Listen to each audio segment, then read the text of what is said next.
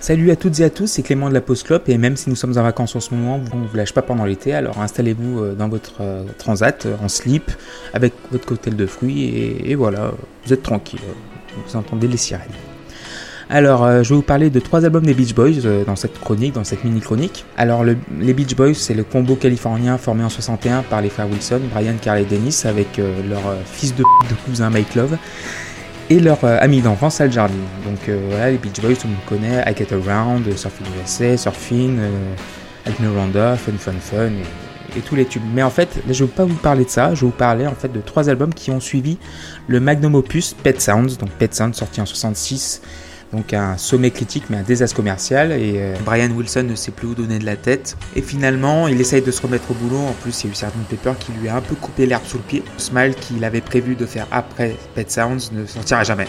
De cet échec va naître en fait une série d'albums qui va être terriblement sous-estimée par le public. Donc euh, je commençais par Smiley Smile, sorti le 18 septembre 67, et il dure que 27 minutes et 36 secondes, donc il est constitué de chutes de Smile, dont très fait Heroes and Villains, excusez mon accent, penchant un peu dark de Wood and Nice.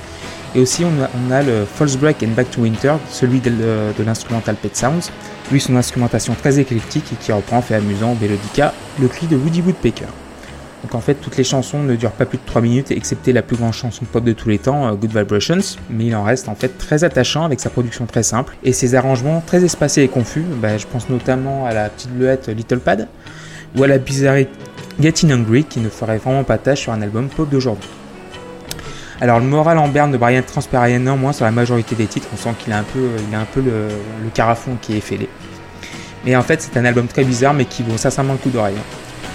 Donc après nous avons le deuxième album, donc s'appelle Wild Honey, donc sorti seulement trois mois plus tard. Donc euh, les Beach Boys étaient très productifs avec, euh, en fait ils ont enregistré ces trois albums dans le studio de Brian euh, dans leur maison à Santa Monica. Excusez-moi si je me trompe. Mais en fait, cet album, Walt Honey, ne dure que seulement 24 minutes. Mais euh, cet album est merveilleux, il, voilà, il est, lumineux, merveilleux. Et en fait, si Smiley Smile paraissait un peu les field, comme diraient nos amis bretons, donc euh, les ça veut dire un petit peu euh, trop, trop original. Wild en fait, est très concis et très lumineux. Et donc, il est lumineux comme les disques Motown des années 50 et 60 dont il s'inspire fortement. Et la chanson Wild gravée par le vrai chanteur des garçons plagistes, c'est Carl Wilson pour moi, est un vrai tube en puissance. Quoi. En fait, d'ailleurs, euh, il me semble que dans les tournées de Brian Wilson solo, il y a Blondie Chaplin, celui qui, qui, a rejoint le groupe après cette période-là, revient à la chanter en fait dans les concerts de Brian Wilson avec Al Jardine. S'ensuit aussi dans cet album des pépites tout aussi belles les unes que les autres, Aren't Glad, Darling et Here Comes the Night pour en citer quelques-unes. Mais personnellement, en fait, euh, le point fort de la galette, c'est la reprise du tube I Was Made to Love Her de Stevie Wonder et chanté par un Carl à la limite de la rupture. Et voilà, franchement, ce titre est vraiment mon titre préféré de cette galette. Là non plus, en fait, aucune chanson ne dépassait 3 minutes et Wild est l'album le plus Phil Spector des Beach Boys, en fait. Pas dans l'exécution, vraiment dans l'esprit, en fait, des chansons très courtes mais très lumineuses, euh, comme euh, les disques moteurs. Très accessible et très court, donc comme en témoigne son Nude Mama 16, donc, dans laquelle les garçons chantent a cappella et en harmonie comme à la grande époque.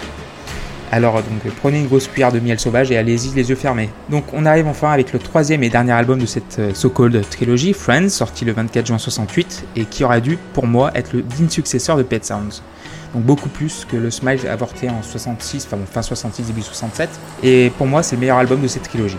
Donc 25 euh, minutes et 30 secondes en compteur, pas une de plus. Hein. Euh, toujours ce format de chanson courte, mais tellement marqué entre nostalgie et rayon du soleil qui traverse les stores fermés on sent que Brian Wilson se réveille après deux albums où il était un peu plus en retrait, même si en fait euh, l'histoire raconte que Brian Wilson était dans sa chambre en train de composer, descendait quelques fois en studio, le studio était dans le sous-sol de, sa maison, donc en fait il faisait des, allers-retours entre,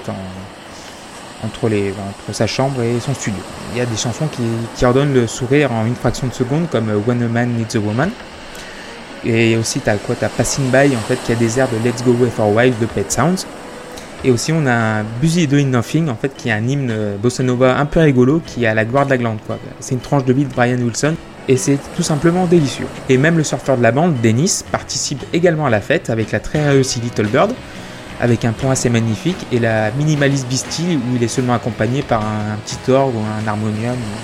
C'est vraiment juste un petit tapis qui souligne sa voix, qui, qui est pour moi extraordinaire, la meilleure voix des, avec celle de Carl bien sûr, et je vous conseille aussi d'écouter euh, Pacific Ocean Blue, qui sortira en 77 et où son talent expose à la face du monde.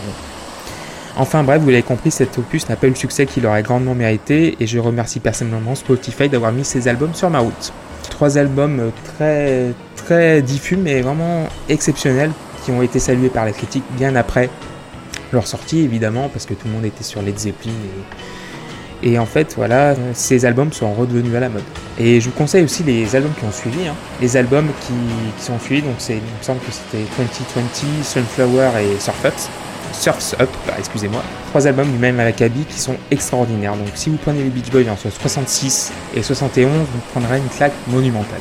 Et sur ce, donc du coup, je vous remercie de, de m'avoir écouté et en vous souhaitant une bonne fin d'été à tous et à toutes. Allez, à bientôt, ciao